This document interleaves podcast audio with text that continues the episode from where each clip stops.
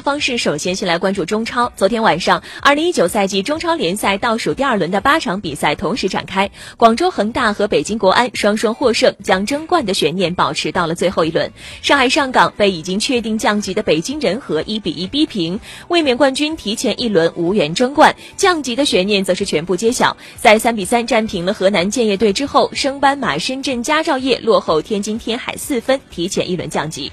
榜首三强恒大、国安、上港本轮同时客场出战，三支球队也先后在上半场取得领先，一切似乎表明联赛争冠悬念将保持到最后一轮。令人意外的是，三强中对手相对最弱的上港却在下半场比赛掉了链子。本轮上港的对手是已经确定降级、连续十六轮不胜的北京人和队。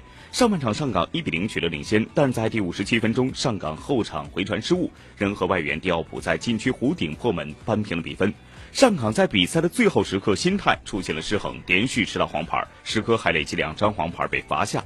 最终这场比赛是以一比一平局结束，而恒大这边三比一击败了河北华夏幸福，国安四比一大胜广州富力。上港落后榜首六十九分的恒大已达六分，彻底无缘争冠。恒大领先冠两分，而冠军的悬念将在最后一轮揭晓。